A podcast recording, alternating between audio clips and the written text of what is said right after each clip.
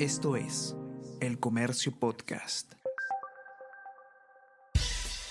Buenos días, mi nombre es Soine Díaz, periodista del Comercio, y estas son las cinco noticias más importantes de hoy, miércoles 21 de diciembre. Congreso aprueba adelanto de elecciones generales para abril del 2024. Con 93 votos a favor, 30 en contra y una abstención, el Pleno del Congreso aprobó la reforma constitucional que permite el adelanto de las elecciones generales para abril del 2024 y el término de los mandatos presidencial y legislativo en julio del mismo año. Se requiere de una segunda votación en la siguiente legislatura ordinaria.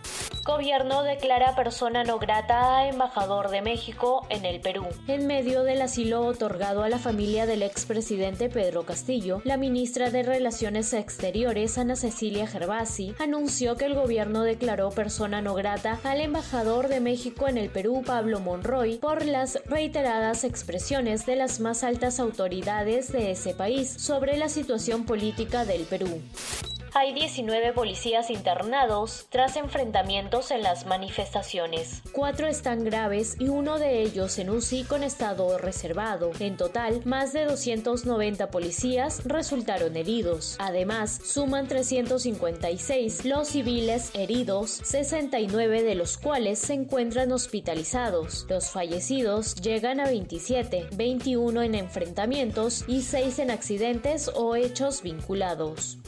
El adelanto de elecciones afectará a la inversión, pero hay que darlo, señala presidenta de la Asociación Pyme Perú. En entrevista con el comercio, la presidenta de la Asociación Pyme Perú, Ana María Choquehuanca, habla de la necesidad de tener tranquilidad y paz social como requisito mínimo para poder recuperar la dinámica de las pequeñas empresas. También consideró que el Congreso hace mal en priorizar sus intereses particulares frente a los del país.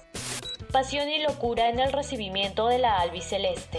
Lionel Messi y la selección argentina campeona del mundo tuvieron que terminar su caravana de celebración con un sobrevuelo en helicópteros sobre una Buenos Aires desbordante con más de 5 millones de hinchas sin poder llegar al legendario obelisco como estaba previsto.